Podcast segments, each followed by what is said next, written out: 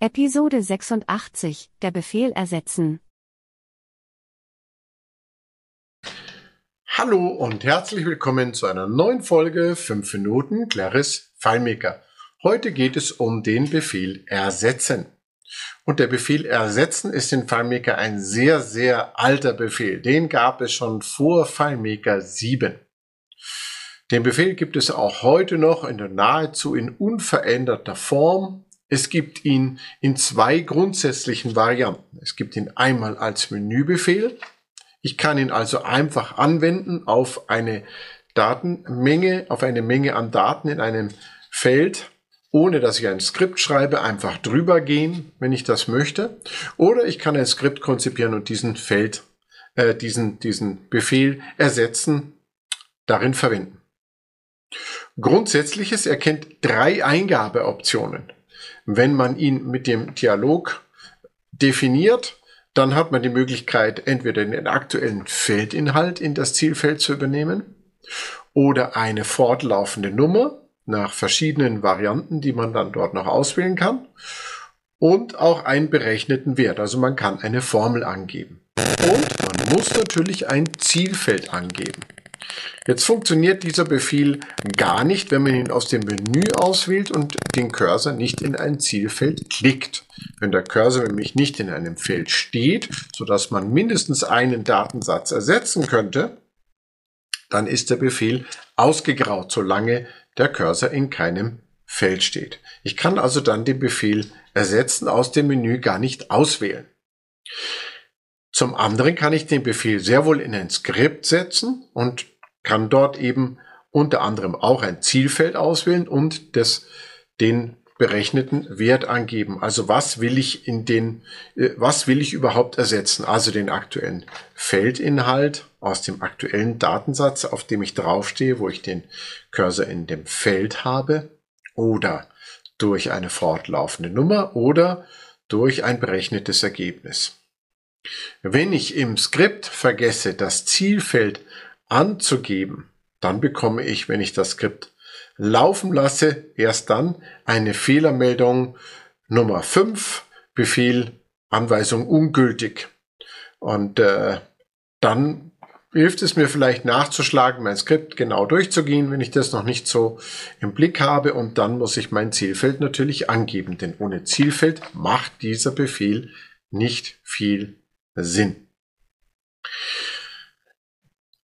Dieser Befehl steht grundsätzlich unter FileMaker Pro mit Dialogfeld zur Verfügung. Ich kann also, wenn ich ihn aus dem wenn ich ihn im Skript verwende, nur dort kann ich die Einstellung setzen mit oder ohne Dialogfeld. Wenn ich ihn einfach aus dem Menü auswähle, muss er natürlich irgendwas entgegennehmen und abfragen.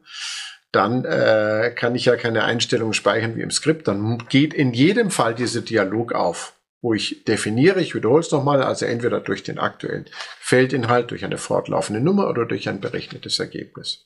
Und im Skript kann ich diesen Dialog natürlich aufmachen, über eine Option in dem Skriptbefehl ersetzen und kann dann genau definieren, was ich da machen will an dieser Stelle. Und dann kann ich sagen, ohne Dialogfeld ausführen. Das heißt, der Anwender, der das Skript laufen lässt, hat keine Möglichkeit einzugreifen.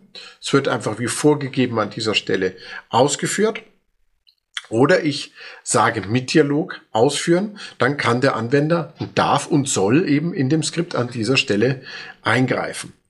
Nun funktioniert das nur unter FileMaker Pro, weil FileMaker Go, WebDirect, die API und der Server kennen diesen Befehl, aber nicht mit Dialogfeld.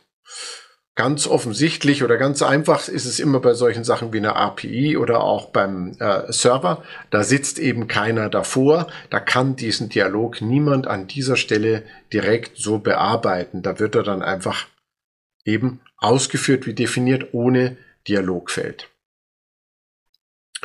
Nun ist grundsätzlich dazu anzumerken, das ist ein sehr mächtiger Befehl, ein sehr sensibler Befehl. Ich kann nämlich durchaus, wenn ich nicht aufpasse, was ich mache, sehr viel zerstören.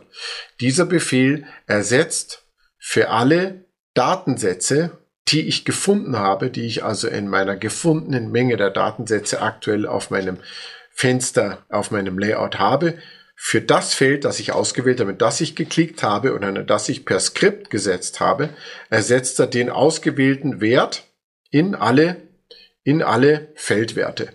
Also in alle Datensätze meine ich. Alle Datensätze bekommen dann diesen einen Wert eben zugewiesen. Und ähm, das ist zum einen sehr, sehr einfach, um vielleicht schnell in allen verschiedenen, in einer größeren Menge an Datensätze, Datensätzen einen Wert zu ändern. Zum anderen ist es eben auch durchaus anspruchsvoll, weil ich, wenn ich nicht aufpasse, eben einfach Hunderte, Tausende, Zehntausende, Hunderttausende und mehr von Datensätzen in einem Feld überschreiben kann mit einem Wert. Und ich kann da nicht zurückgehen. Also zum einen muss ich aufpassen, was habe ich in meiner Daten, in meiner Menge der gefundenen Datensätze.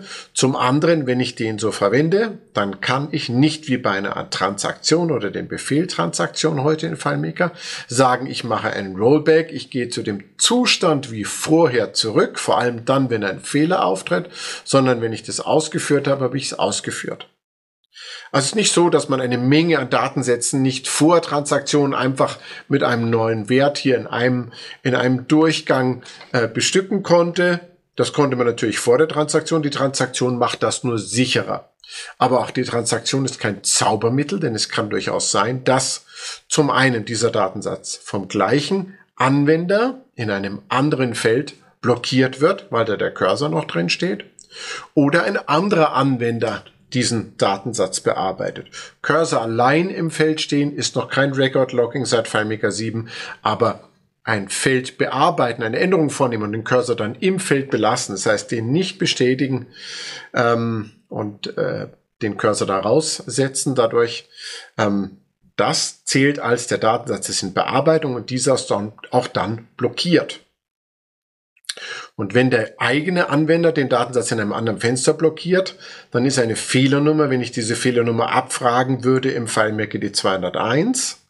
Und äh, wenn ich ähm, einen anderen Anwender habe, ist die Fehlernummer 301 Datensatz ist durch einen anderen Anwender blockiert oder in Verwendung.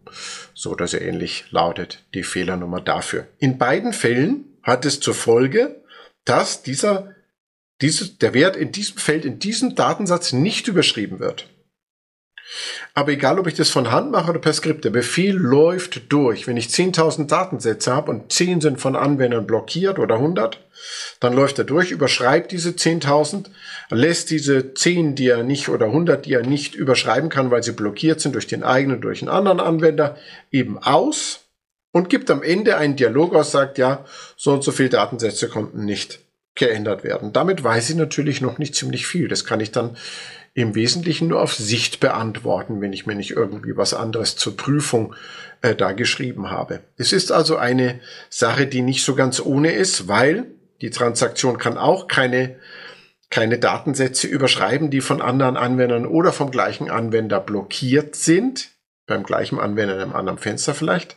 Aber sie kann es zurücksetzen. Das ist der große Unterschied im Wesentlichen. Und äh, ersetzen kann nicht zurückgehen.